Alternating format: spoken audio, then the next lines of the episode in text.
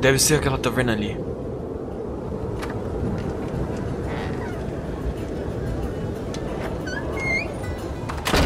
Boas-vindas ao Coruja Embriagada.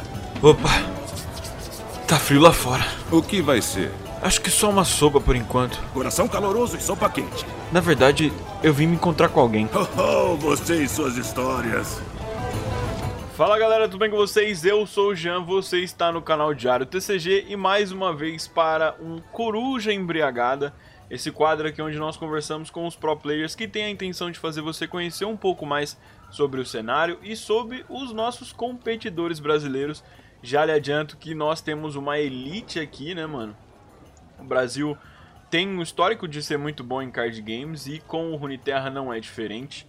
E hoje nós vamos falar com o Ditch, mano, um dos caras que eu mais admiro no cenário brasileiro, um dos caras que tá aqui há mais tempo, eu acho que tá aqui basicamente desde o comecinho do lore, se eu não estiver enganado.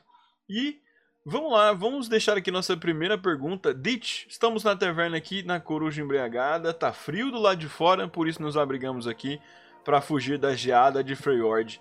E eu lhe pergunto, qual bebida eu te sirvo, Ditch? Qual é a bebida do Ditch? Cara, eu, eu gosto de tudo, assim, mas eu gosto muito de vinho. Acho que a minha favorita seria vinho, talvez um gin, alguma coisa assim, mas acho que se for pra escolher uma, vai um vinhozinho mesmo. Da hora. Aquele gin tônica também é maneiro, é, né, mano? É da hora.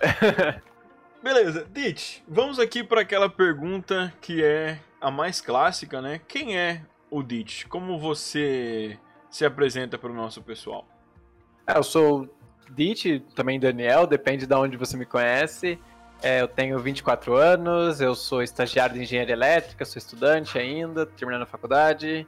Estou na área de competitivo de jogo desde minha vida inteira, já passei competitivo do LoL, onde joguei na Van Liberty, joguei universitário do LoL, joguei Fortnite durante muito tempo também. É, mas eu sempre fui muito ligado a jogos e é basicamente a minha vida, assim. É, eu comecei na engenharia buscando no futuro trabalhar na área de jogos em algum momento. E acho que é isso, tipo, não namoro a Lib. E acho que essa é a minha vida. Tenho dois cachorros, duas cachorras, três cachorros, na verdade. Basicamente isso. Ah, é, uma delas deu oi pra gente. É, já deu um oizinho aqui. A minha tá embaixo da mesa do computador aqui. E mostrei a careca pro pessoal aí, que eu tenho, tenho um segredo aqui nesse cabelo. Mano, então eu vou fazer aqui a primeira pergunta. É, como foi que você chegou até o lore? É o seu primeiro card game? Você falou então pra gente que já veio do competitivo, mas já experimentou algumas coisas. Às vezes, boa parte da galera que tá hoje no lore veio do Magic ou até do Hearthstone. Como que foi com você? É, comigo, eu já, tinha jogado bastante card game quando eu era criança, mas nada competitivo. Joguei tipo no PlayStation 2, Yu-Gi-Oh! Eu era fanático, eu gosto muito de Yu-Gi-Oh! ainda. É, desde criança, mas nunca nem cheguei a jogar competitivo, nem ranqueada, nem em lugar, nenhum site.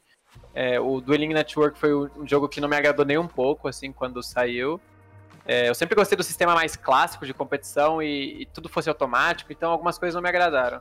Mas eu, eu vim por causa do LoL, na, na verdade, assim. Tipo, eu, já, eu já tinha tentado Hearthstone, eu tentei durante uns 20 dias Hearthstone, mas não me agradou nem um pouco também. Era muito caro, não conseguia as cartas boas, etc. E... Aí quando saiu o card game, o, o, quando anunciaram o lore, eu me inscrevi para receber a chave do beta. Aí eu recebi a chave, acho que foi logo que saiu já assim, eu testei o jogo, eu não gostei muito porque tinha muito pouca carta ainda. Uhum. Mas joguei, joguei um tempo, né? Não cheguei nem a pegar mestre no beta. Eu acho que eu não peguei mestre. Não lembro se eu cheguei a pegar mestre ou não. Eu sei que eu tava, tipo. Eu jogava de vez em quando, só assim. Aí quando anunciar, quando saiu o lançamento do jogo mesmo, quando anunciaram o Buildwater, que ia sair mais cards, etc. Aí o, o 4LW, que é um jogador que eu talvez você citar mais pra frente também, ele me indicou para um dos caras que estavam abrindo um time de, de lore no, no Brasil. E, e eu falei, ó, oh, eu vou voltar a jogar sério assim que, que, que tiver que sair Buildwater. Porque eu tinha jogado dois torneios no beta, eu fiquei em terceiro lugar dos dois.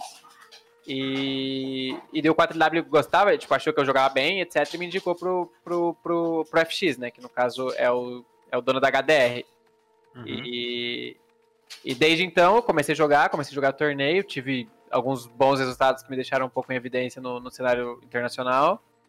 E basicamente foi isso, mas competitivamente falando, foi meu primeiro card game. É, eu só joguei Yu-Gi-Oh! no PlayStation 2, acho que não dá pra contar como competitivo. Cara, Yu-Gi-Oh! no PlayStation 2, qual que você chegou a jogar? Teve, o, acho que o GX, né? Que era aquele que. É, o Tag First, né? O Beginning of the é. Depende da versão. Eu joguei. Cara, eu joguei literalmente todos os Yu-Gi-Oh! que existem de PlayStation 2. Joguei Cap... Capsule Monsters, joguei. Eu não vou lembrar os nomes, mas era um que, tipo, tinha de xadrez, de umas peças assim. Eu acho que é o Capsule Duelist of Monsters. the esse. Roses, né? Joguei Duelist of the Roses, joguei uh, Tag Force, joguei. Joguei de PlayStation 1 também, o famosão lá. Forbidden sempre- Memories. Esse. Mas, mas, o de Yu-Gi-Oh! do PlayStation 2 tenho certeza absoluta que eu joguei todos possíveis. Porque eu ficava pro- procurando na internet mais Yu-Gi-Oh! pra jogar.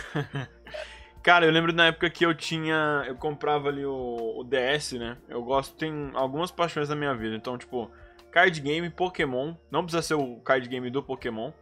Mas então eu sempre comprei algum. Ali os. Como é que chama? O meu Pokémon Device, tá ligado? Então eu tinha sempre o DS, o Game Boy, né? E eu lembro que, tipo, quando eu descobri os jogos de Yu-Gi-Oh! pro DS, eles eram muito bons, tá ligado? Sim, realmente. Mas- É- é- essa é uma coisa que eu nunca tive, então.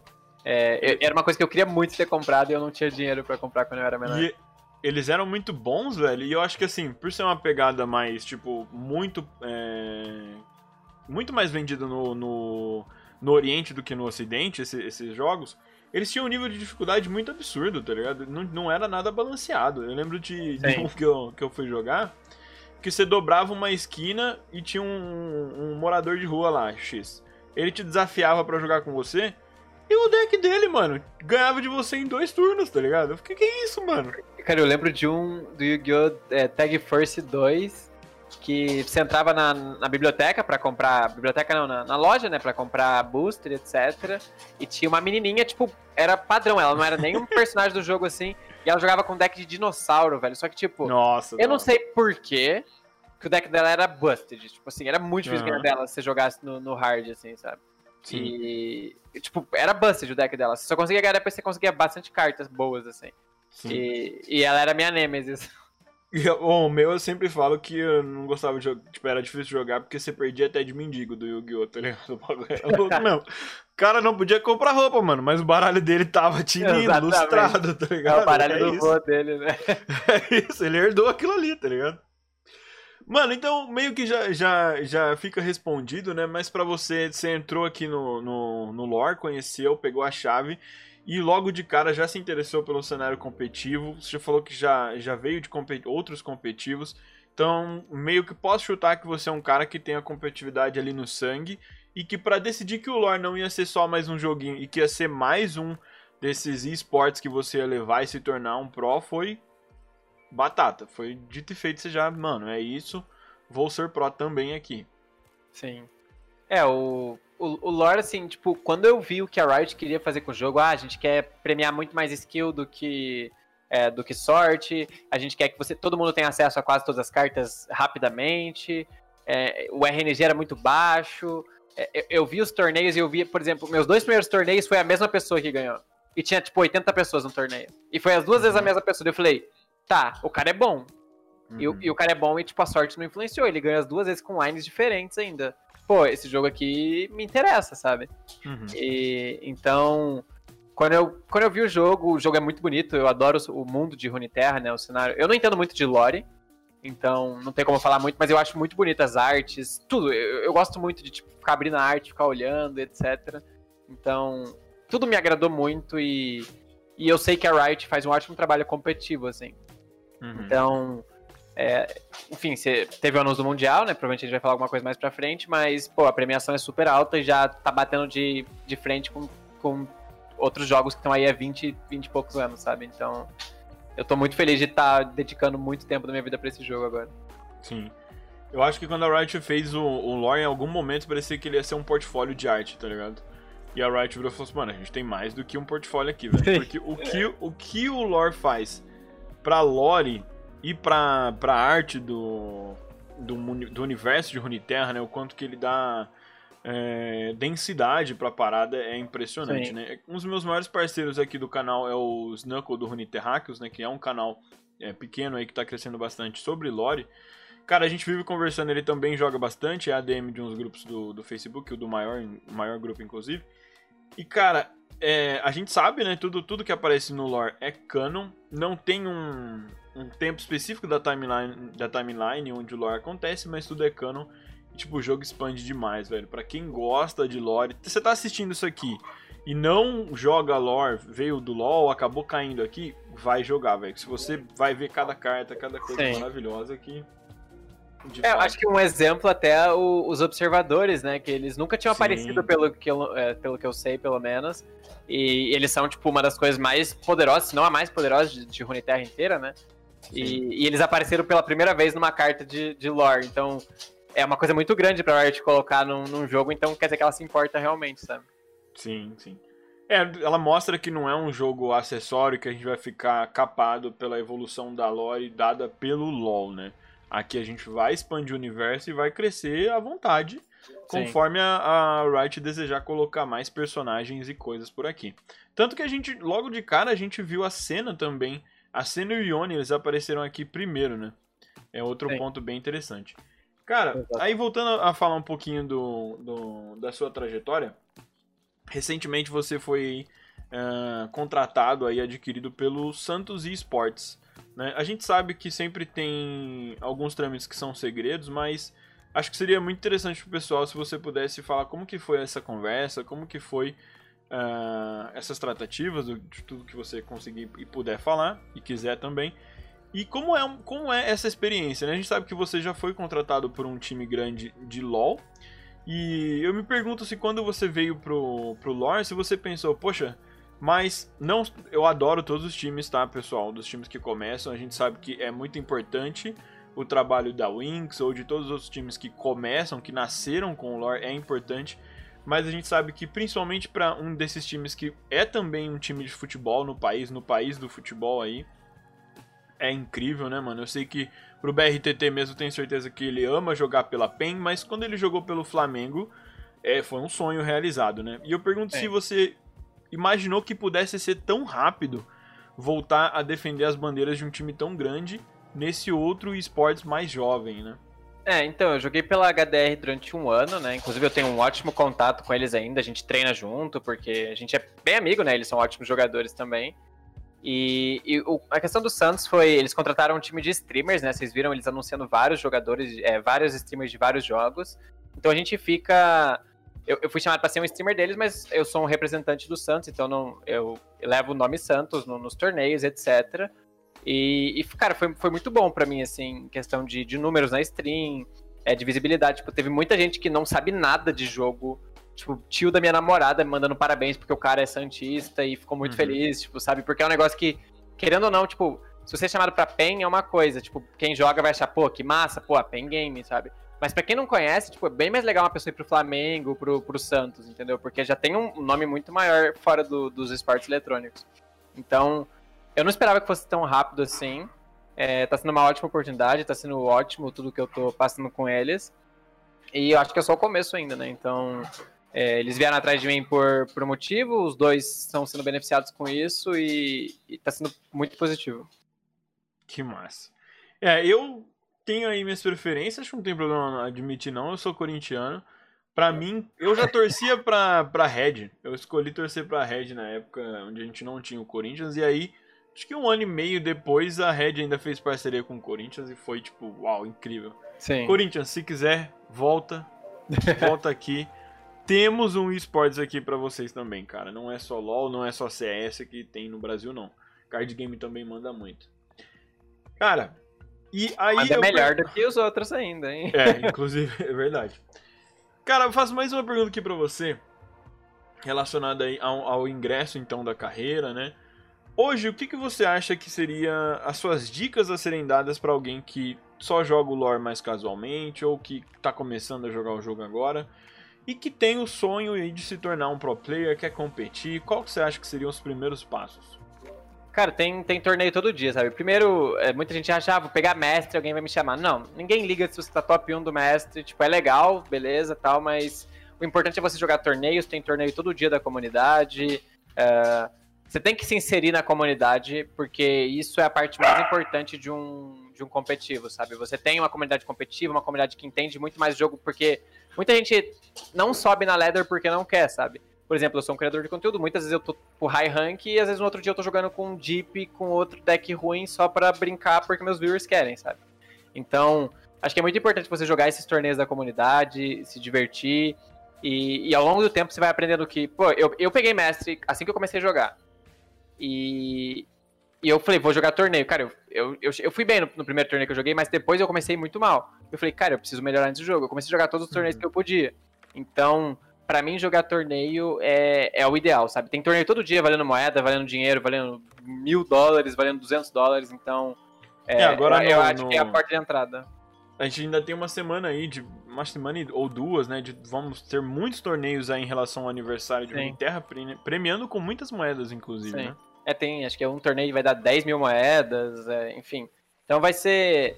Eu acho que para quem tem interesse de entrar no competitivo, joga os torneios e você vai ver o quão diferente é você jogar torneio, jogar ladder. É, existem jogadores de que às vezes são prata, porque não gosta de jogar ranked, tipo, nem joga. E, tipo, a pessoa já foi mestre e tal, mas ela nem liga mais pra ranked, deixa a conta dela parada, só fica scrimando, jogando contra jogadores bons. E chega nos torneios a pessoa é muito boa, sabe? Então, uhum. eu acho que que é, essa é a principal dica que eu daria. É, o. A gente tem essa mesma discussão, até bati esse papo com, com o Lazy, né? A gente tem essa mesma discussão no League of Legends, a gente tem jogadores muito, muito bem estabelecidos, o BRTT foi citado na semana passada. No meio, acho que até sair a, a entrevista com o Lazy, acabou sendo campeão mais uma vez, né, do CBLOL. E é um cara que assumidamente não joga ranqueado a sério, né? Até uma entrevista que ele deu pro Baiano, ele falou brincando: Cara, eu tava indo mal no começo do, do CBLOL porque eu tava jogando ranqueado. Eu parei de jogar solo kill e faz bem, alivia a cabeça do cara, deixa mais tempo para ele investir o estudo dele no game de uma outra maneira, né? E aí o Lazy também até citou o Stan, que seria um desses jogadores que não gosta de, de jogar muito ranqueado, mas que sempre tem um desempenho muito bom em torneios, né?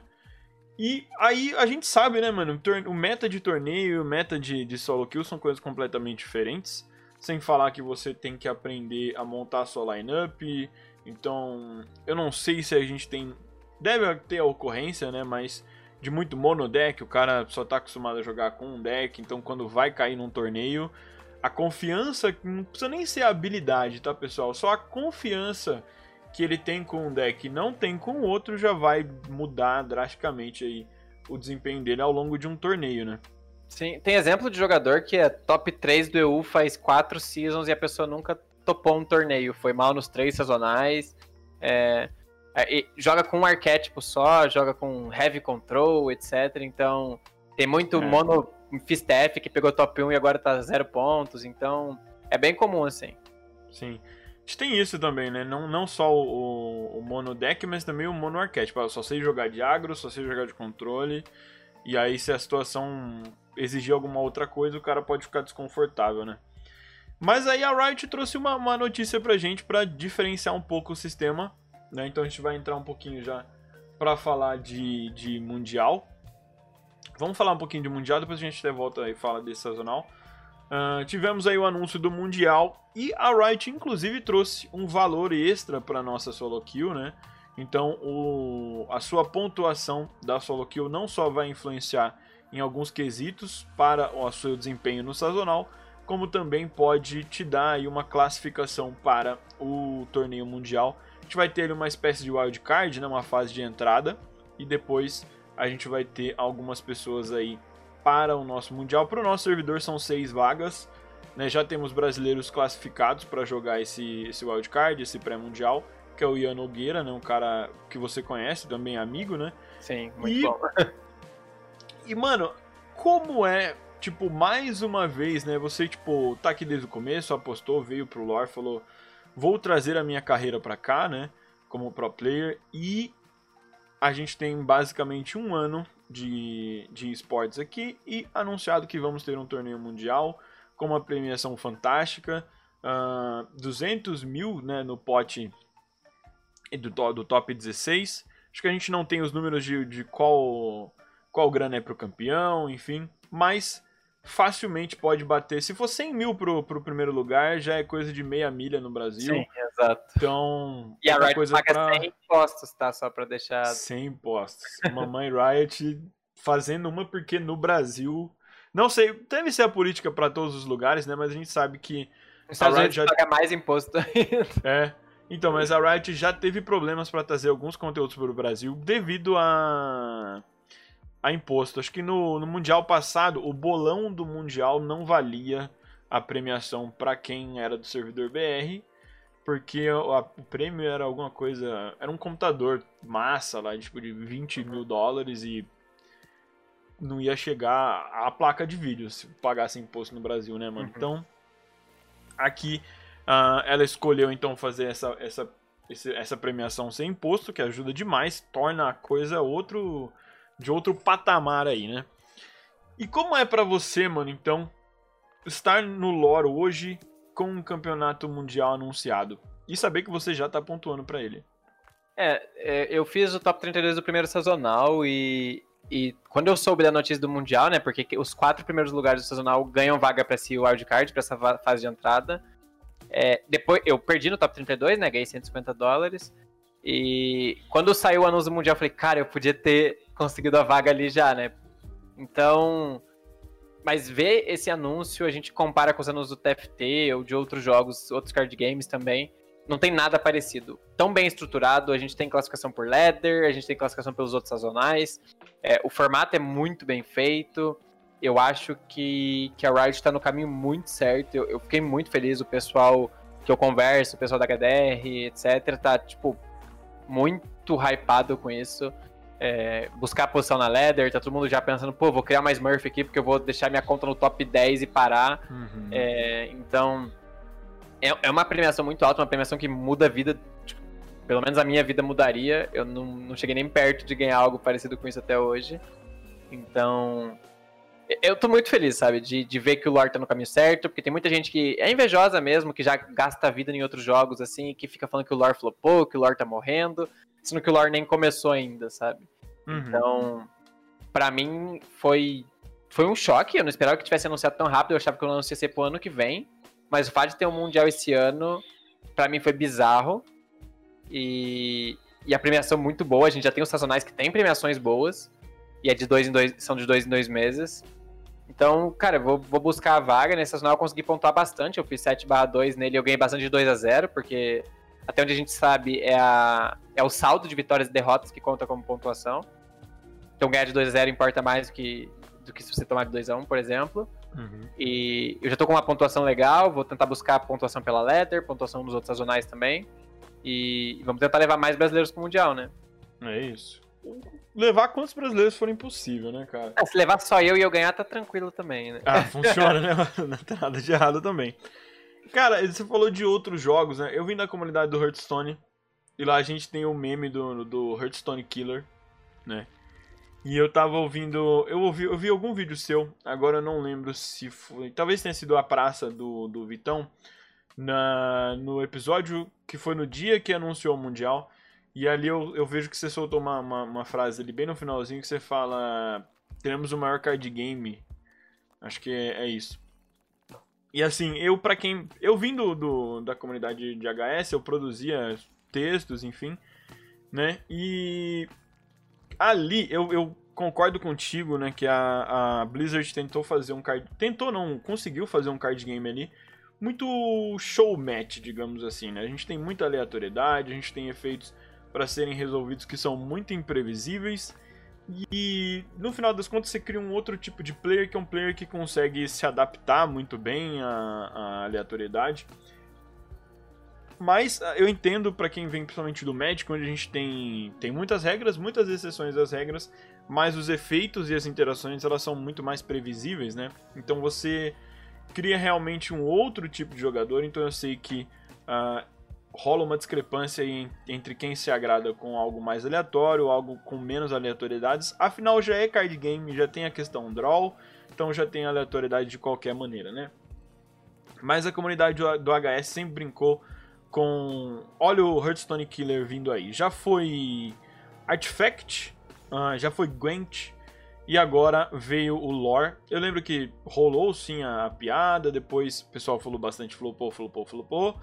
Mas a gente vê um cenário se estabelecendo. Eu sei que tem a Master Tour do HS, tem o Campeonato Mundial. Mas eu, sinceramente, mesmo sendo uma pessoa muito inserida, nunca, nunca senti o hype que eu sinto hoje para o Mundial de, de lore. E a gente não tem, não tem, não temos imagem, não temos música, a gente não tem nada, a gente tem um texto falando o mundial vai ter. Exato. só que tá na mão da Riot. Sabe? É, é- é a, única, a única diferença que faz a gente confiar tanto de que esse Mundial vai ser muito bom e justo pros competidores e que tem sim toda a capacidade para ser um show para quem tá assistindo, né? Eu é, acho que- exatamente. O... Assim, quando eu falei isso de ah, a Riot já, já fez o melhor card game de todos os tempos, em questão de jogabilidade, eu acho que é, é inegável, sabe? O, o fato do, do lore ser muito bem feito, o fato do lore ter essa, esse pouco RNG, ele premiar muito skill, você vê pelos torneios assim, quase sempre os, os mesmos jogadores que chegam no topo. Então, o lore é um jogo muito justo e muito bem feito. Artes magníficas, e eu acho que essa é a principal diferença, o fato de estar na mão da Riot, sabe? Porque a Riot é uma empresa excelente. Tem seus erros, tem seus defeitos, já errou no passado, erra ainda no presente em algumas coisas, mas em geral a Riot ela é uma empresa muito justa com ela mesma, com os fãs dos jogos dela e com os próprios desenvolvedores, sabe? A, a Uhum. Riot ela não tenta mascarar as coisas que os outros jogos tentam, na minha opinião. Se tem um problema, por exemplo, se- se- quem interage no Twitter, por exemplo, com o Rubinzu, com os desenvolvedores do Lore, etc., eles falam, pô, a gente não queria fazer patch de 15 em 15 dias, mas a gente tá vendo que talvez tenha que precisar, é, precise por causa de alguma coisa, assim, etc. Eles falam, pô, a gente não consegue fazer antes de 15 dias por causa das coisas do, do celular, etc. Então, eles tentam ser muito abertos com a gente. Eles falam, pô, a gente teve que adiar a dublagem porque a gente realmente quis cuidar da segurança dos nossos dubladores, sabe? E foi uma coisa que uma galera muito pediu, mas eles falaram, gente, isso não é prioridade pra gente agora. Como, por exemplo, eles falaram do. Teve alguma coisa que eles falaram nesse, nesse, nesse sazonal agora que, que foi tipo um mini bug, assim, que tem no tempo, mas que não atrapalha, sabe? É só um bug visual, assim. E eles falaram que. que é algo que tá em último lugar da lista de prioridades deles, sabe? E eu acho legal eles terem essa abertura, assim. Porque a gente sabe que tem muita coisa pra fazer. E pra mim essa, essa transparência é uma coisa que faz a Riot ser, ser excelente, sabe? Sim, de fato. A questão do patch, né? A, a gente sabe foi uma parada que até o. Acho que a primeira vez que eu ouvi falar foi o Swing Stream. E ele alegou lá o fato de que tem uma trava, principalmente na Apple, de você precisar passar para a loja da Apple primeiro uma semana o conteúdo que vai ser adicionado no seu jogo ou no seu. no que quer que seja aí. Ah, eu posto podcasts na, na Apple também, no iTunes. Esse aqui vai estar, tá, galera? Um anúncio aqui. Esse quadro também vai virar um podcast específico, com seu feed separadinho no iTunes, Spotify, onde você quiser ouvir. E, na, cara, que você posta no Spotify, vai 20 minutos depois. Você posta no iTunes, vai no dia seguinte, tá ligado? E para outros tipos de conteúdo demora mais tempo, então a Riot não consegue, se ela soltar o patch, ela, ah, projetei tudo agora, vou soltar amanhã. Não dá, tá? Então isso até é o problema aqui precisa ser muito mais conservador do que é com o LoL, por exemplo, porque no LoL algo deu muito errado, hotfix na madrugada e ponto. E não dá pra fazer hotfix quando a parada tá no na Apple. Então, Sim. realmente é diferente. Mas a gente vê que eu acho que a Riot escuta muito a comunidade. Né? Eu acho que é importante o jogo ser balanceado para dois pontos. Então, algumas coisas elas são extremamente frustrantes para novatos. E eu vejo que a Riot lida com isso bem. Ela tenta tirar essas coisas que são fru- frustrantes para novatos. Mas na medida do possível ela tenta deixar o jogo mais liso aí o, o possível para o competitivo, né? Tem algum, algumas coisas, tipo a Espírito Inflexível. Eu senti quando ele foi nerfado, foi puramente porque pro novato era muito assustador. A Fiora não morreu nunca mais, tá ligado? Até pro pessoal competitivo, é, é muito chato, sabe? Se você. Porque assim, a gente é competitivo, mas a gente gosta do jogo, pelo menos eu. Aham. Mesmo que eu não tô fazendo stream, quando, por exemplo, agora não tem torneio. A gente tem, sei lá, uma semana e meia que a gente, tipo, vai ter torneios de moedas, etc, mas nenhum torneio sério, assim, tipo, sazonal, ou, enfim, LBR, acabou, Liga Brasileira, né, pra quem não sabe, Uhum. é, enfim, tá tudo, sabe, tranquilo. Então, é um tempo que você pode, talvez, ficar de boa, mas você quer jogar, sabe? Você quer jogar e você quer se divertir, e daí você vai jogar contra Fiora Imortal é muito chato. Sim, verdade. Nossa. É, rolou isso com, com o combo ali de timelines agora, né? No fim das contas, vimos mais alguma. O timelines até é- é- era um pouquinho mais forte do que a Fiora Imortal. Sim. Mas eu acho que fica ali pro, pro. É mais frustrante do que forte, e aí a Riot já tirou essa parada, né?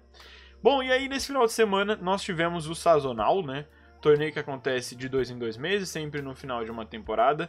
Uh, até agora, até o presente momento, isso está sempre combando com a chegada de uma nova coleção.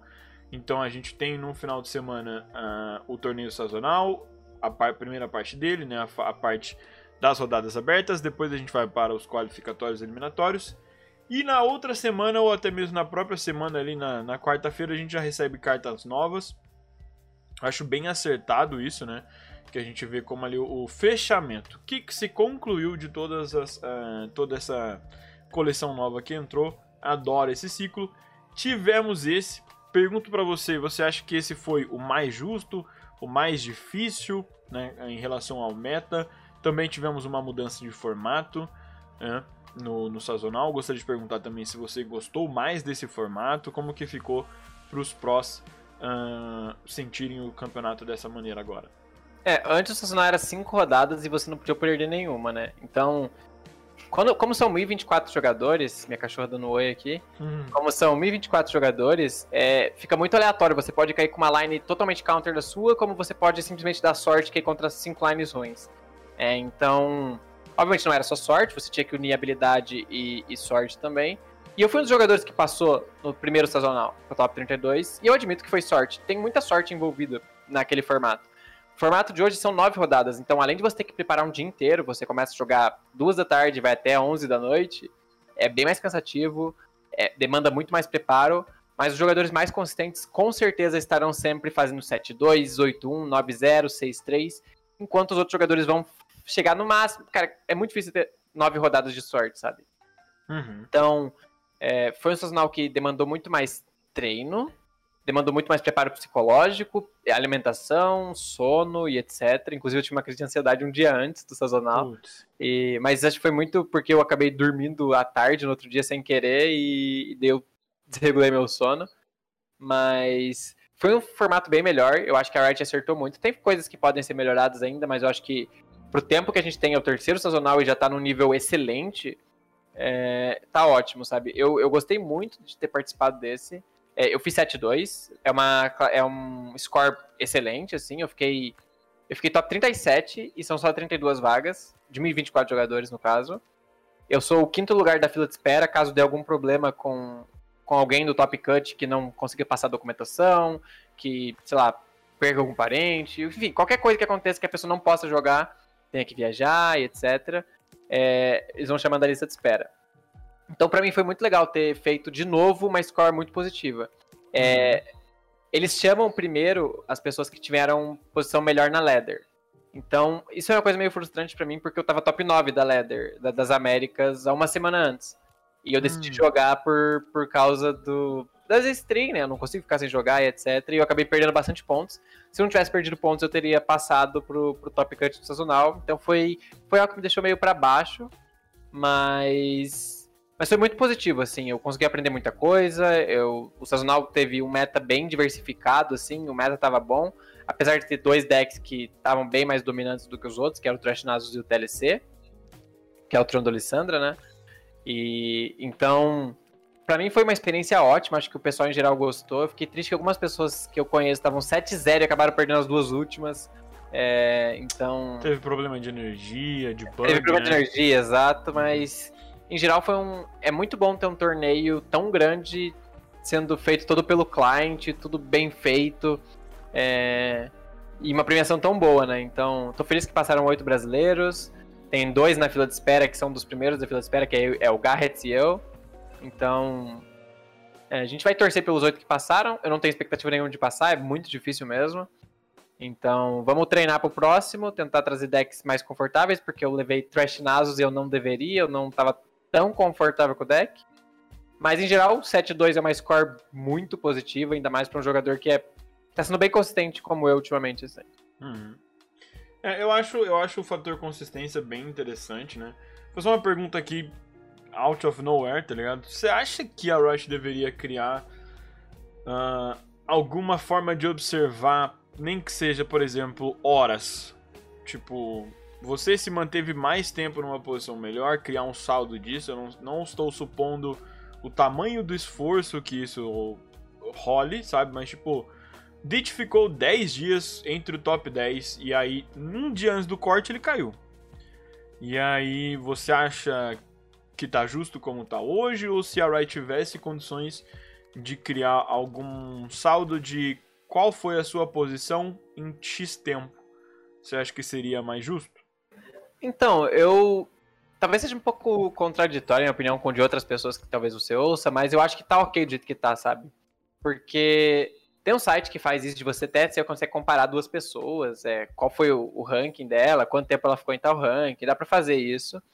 Mas diferente do LoL, o, o LoL é um card game que tem reset muito rápido, é dois em dois meses, etc. Então, às vezes, é, tipo, a ideia do lore hoje é você dar essa possibilidade de uma pessoa que consegue se classificar pela contenda, que às vezes não tem tempo para ficar grindando ranked, etc. E às vezes uma pessoa que consegue grindar ranked. O ponto de você dar decay ou você contar o tempo que uma pessoa ficou seria sim interessante, não, não acho que seria ruim, mas ele premia muito. Por exemplo, eu sou um criador de conteúdo. No primeiro dia da expansão nova, eu vou jogar com carta nova. Uhum. Vamos dizer que você seja o jogador mais tryhard do mundo, você vai pegar tudo, só deck antigo, vai tryhardar, vai roxar mestre, vai ficar top 1 lá. Não faz muito sentido, porque o top 1 no primeiro dia da expansão tem 10 pontos. O top 1 no final da expansão tem 1.200 pontos. Então não tem como, tipo, ah, esse cara ficou, tipo, 10 dias na posição. Só que a pontuação vai mudando, sabe? Então, por exemplo, eu peguei, sei lá, 590 pontos no mestre e eu tava top 9 na época. Hoje o top 9 deve ter 800 pontos, sabe? Então, é muito estranho pensar em questão de tempo quando muitas pessoas às vezes não conseguem jogar no início da temporada, outras não conseguem jogar no final. É, eu acho que do jeito que tá, por exemplo, se eu deixar minha conta com 600 pontos e parar, todo mundo consegue ir lá jogar e passar a minha conta. Eu não vou cair, mas você consegue passar eu vou estar tá caindo de posição, certo? Então, eu acho que tá ok do jeito que tá. É, todo mundo tem a noção de que a posição importa. Então foi um erro meu. Eu podia ter jogado em Smurf, podia ter jogado laboratório, sei lá.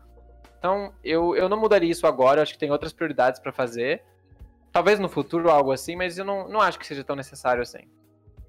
Eu não acho nem que tenha sido um erro seu. Foi um fato novo. Foi um fato que veio depois, né?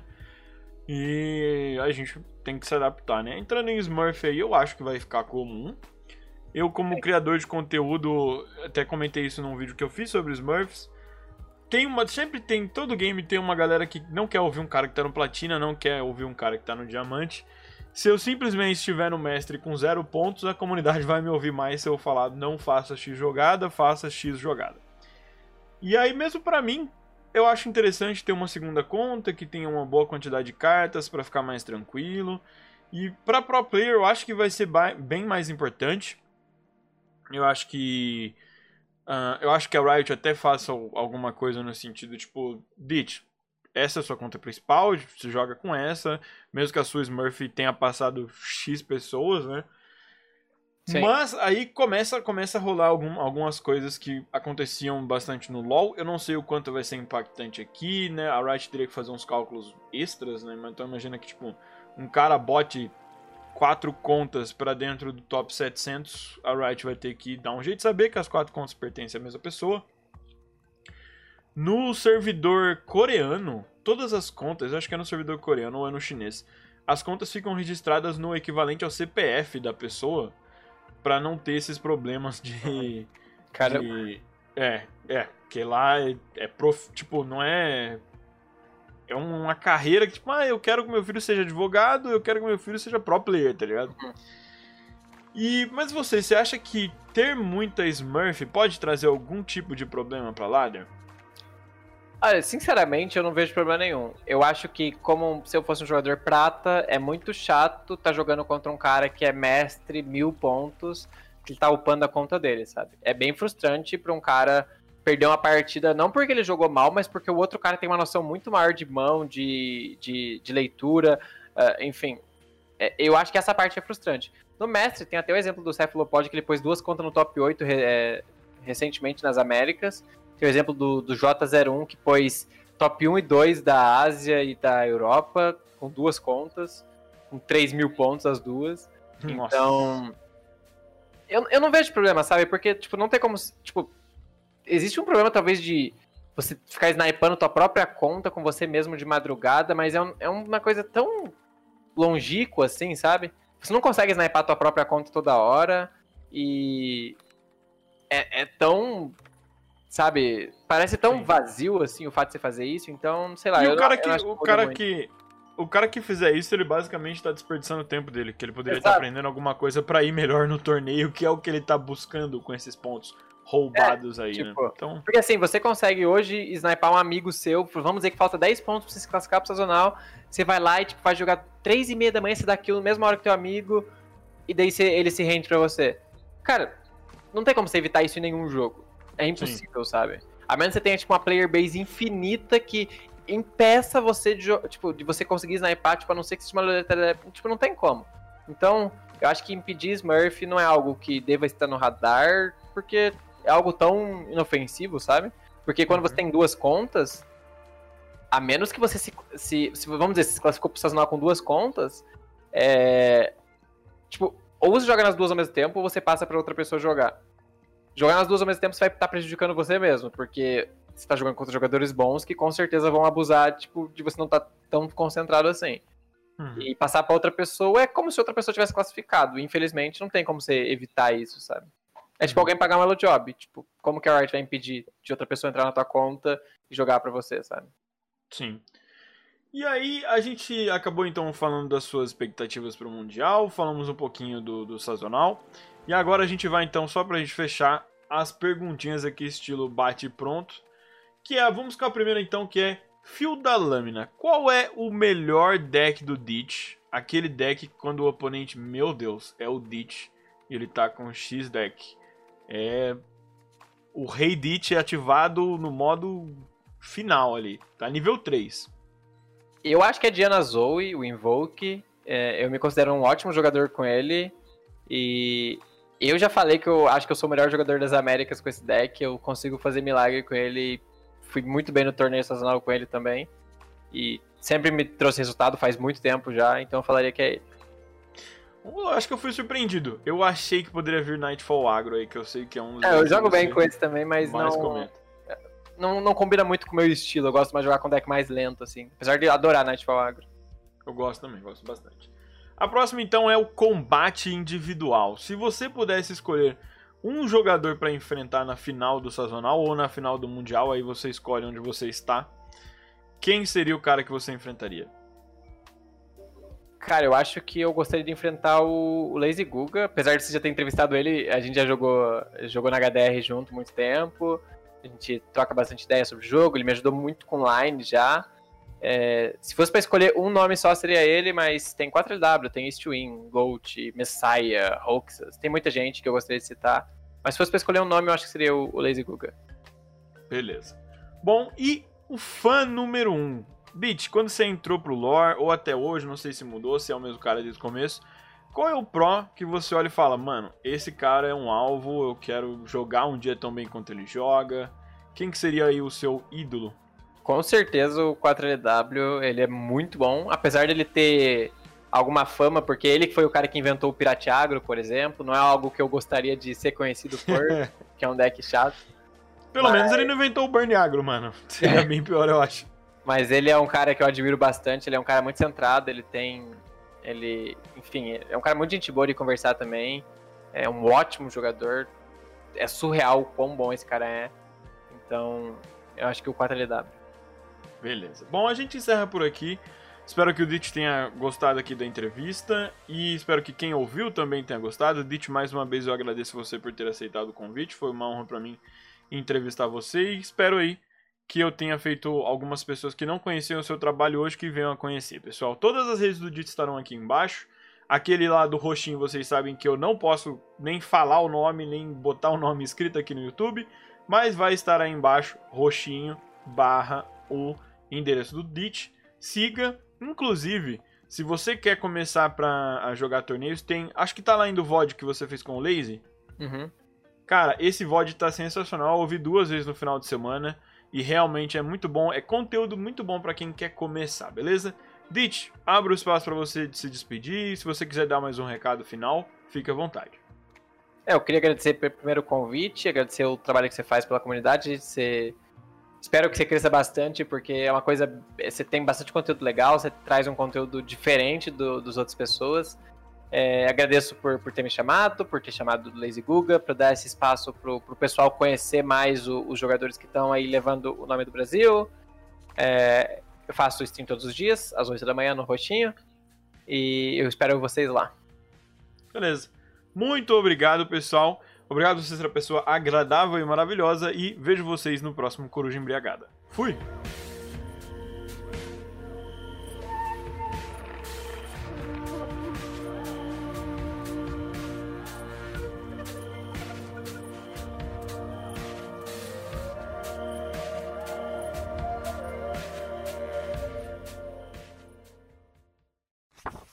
O Coruja Embriagada Podcast é um oferecimento diário TCG.